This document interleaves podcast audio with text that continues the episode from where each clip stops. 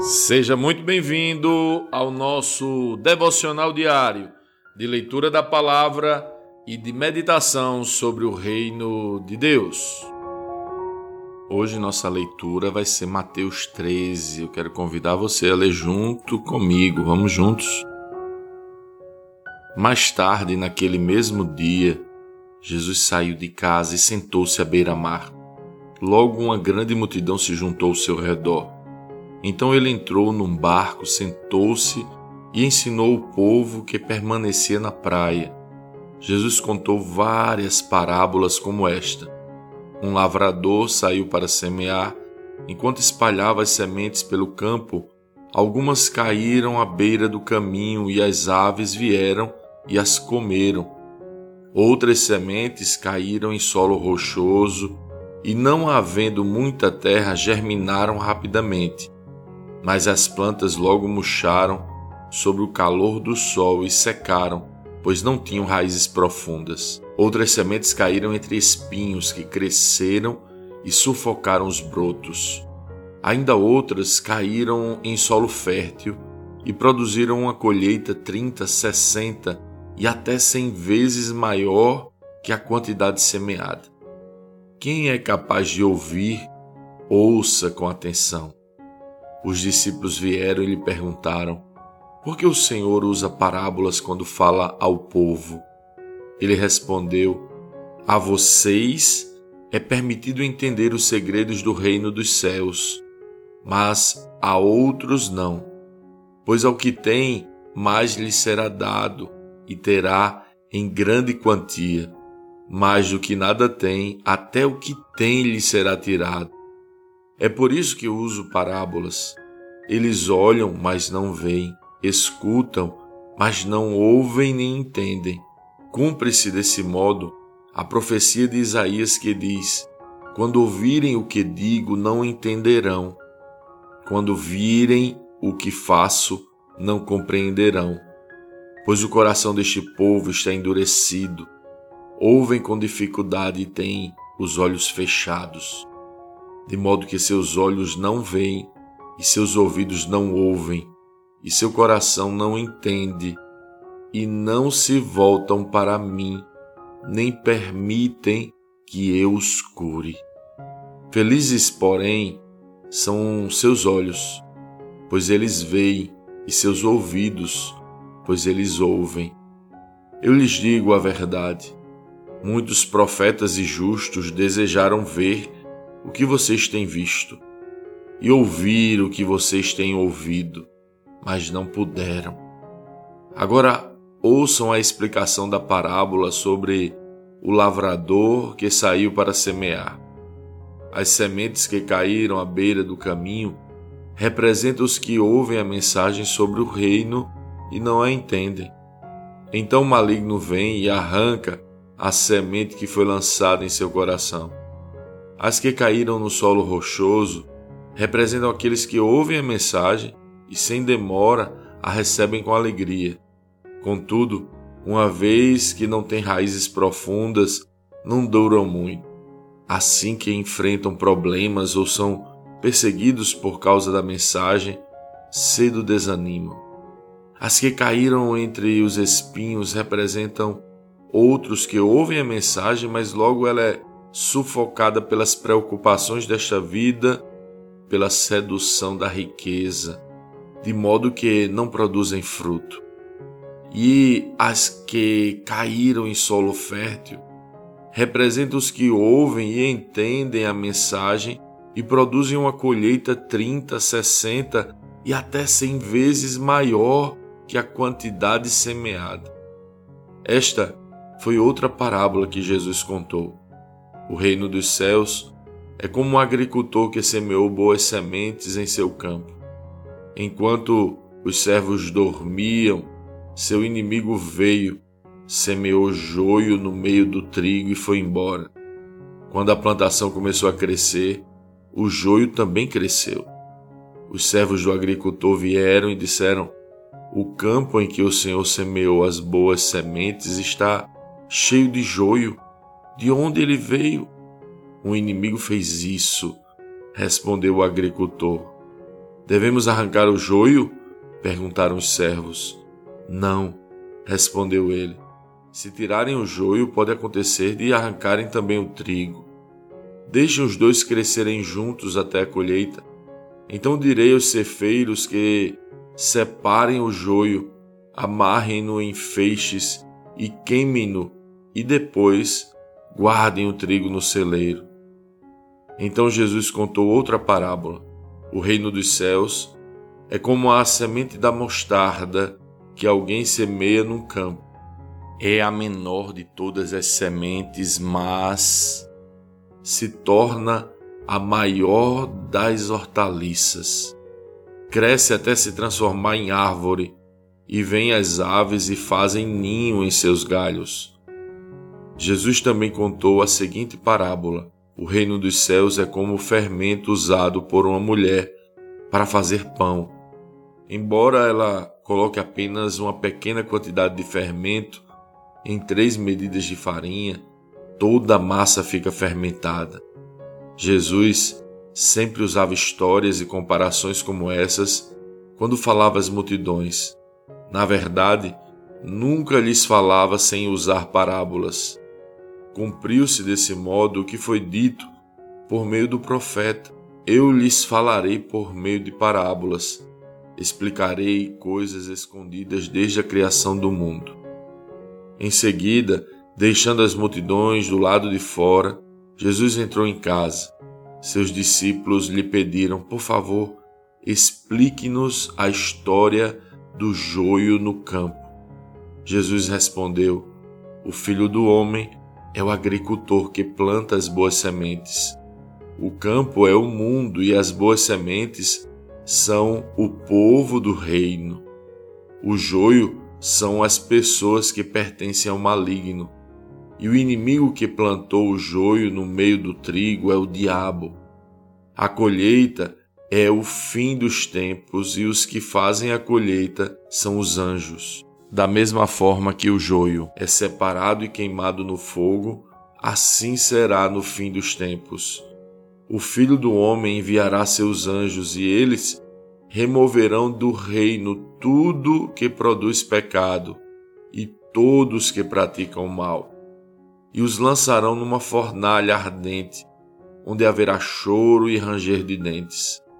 Então os justos brilharão como o sol no reino de seu Pai.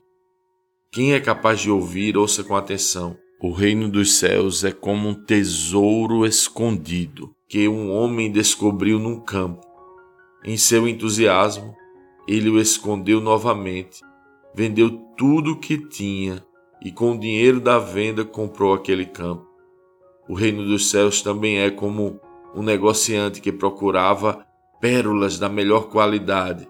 Quando descobriu uma pérola de grande valor, vendeu tudo o que tinha e com o dinheiro da venda comprou a tal pérola. O reino dos céus é, ainda, como uma rede de pesca que foi lançada ao mar e pegou peixes de todo tipo. Quando a rede estava cheia, os pescadores a arrastaram até a praia.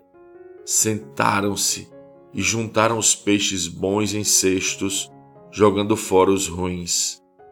Assim será no fim dos tempos. Os anjos virão, separarão os perversos dos justos e os lançarão na fornalha ardente, onde haverá choro e ranger de dentes. Vocês entendem todas essas coisas? Sim, responderam eles. Então ele acrescentou: Todo mestre da lei que se torna discípulo no reino dos céus é como o dono de uma casa que tira do seu tesouro verdades preciosas, tanto novas como velhas.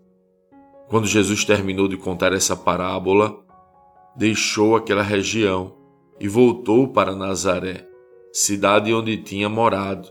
Enquanto ensinava na sinagoga, todos se admiravam e perguntavam: de onde lhe vem a sabedoria e o poder para realizar milagres? Não é esse o filho do carpinteiro? Conhecemos Maria, sua mãe, e também seus irmãos Tiago, José, Simão e Judas. todas as suas irmãs moram aqui entre nós. Onde ele aprendeu todas essas coisas? E sentiam-se muito ofendidos. Então Jesus lhes disse: Um profeta recebe honra em toda parte, menos em sua cidade e entre sua própria família. E por causa da incredulidade deles, realizou ali apenas uns poucos milagres. Lendo este capítulo de hoje, precisamos responder: como um Cristo lê esse texto? O que aprendemos nele? E que aplicações práticas podemos levar para as nossas vidas?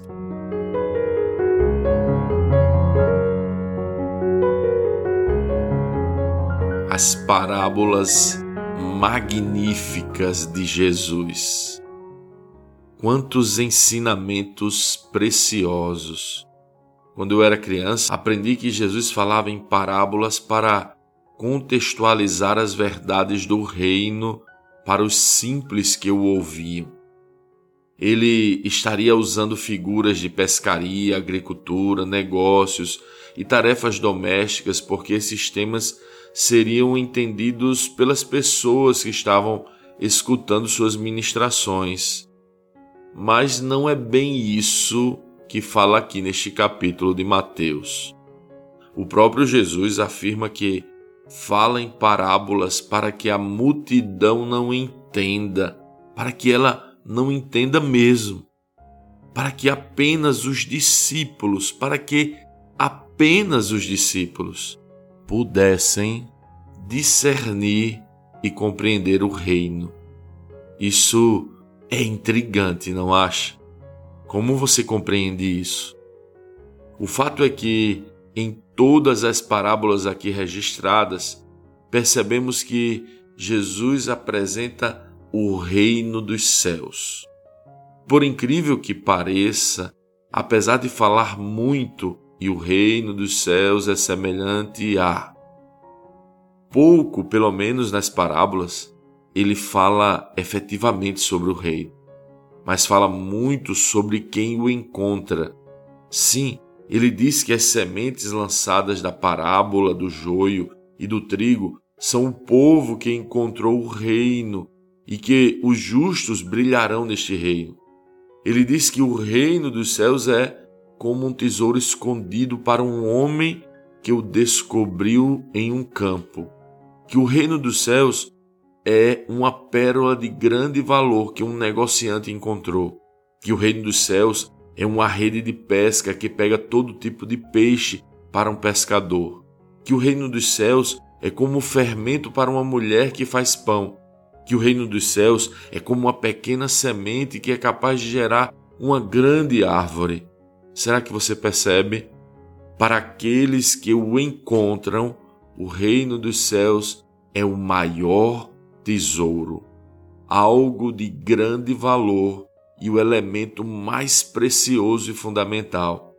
O que Jesus está ensinando é que o reino dos céus só é encontrado por pessoas que discernem o valor que o reino dos céus tem não é dado para qualquer um, não é dado de qualquer jeito, não é dado de toda forma, mas apenas para aqueles que veem tanto valor nele que são capazes de vender tudo para adquiri-lo.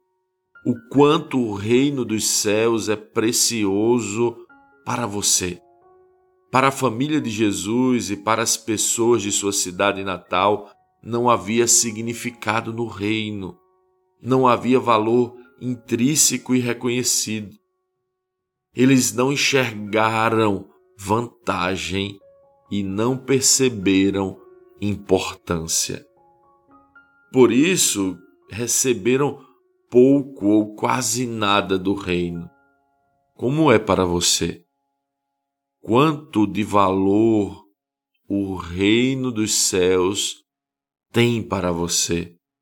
Você venderia tudo, deixaria tudo, você entregaria tudo pelo reino, aqueles que veem valor no reino, permitem que as sementes do reino brotem, criem raízes profundas, suportam as dificuldades e produzem a 30, 60 e 100 vezes mais do que foi plantado. Você vê valor no reino? Como está a sua produção? O que você tem feito com as sementes, com o tesouro, com a pérola de grande valor, com a rede de pesca, com o fermento do pão? Você enxerga realmente valor no reino?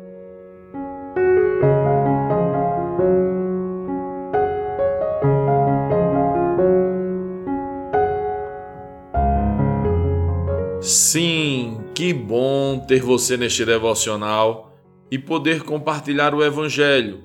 Mas, como sempre dizemos, o texto de hoje, o texto de cada dia, tem muito mais para oferecer, muito mesmo.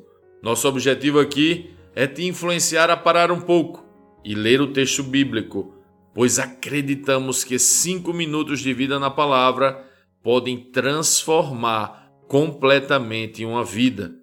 Que Deus te abençoe. Leia, medite, comente, pergunte e adore o Senhor no seu lugar secreto. Este foi mais um devocional Lagoinha Camaçari.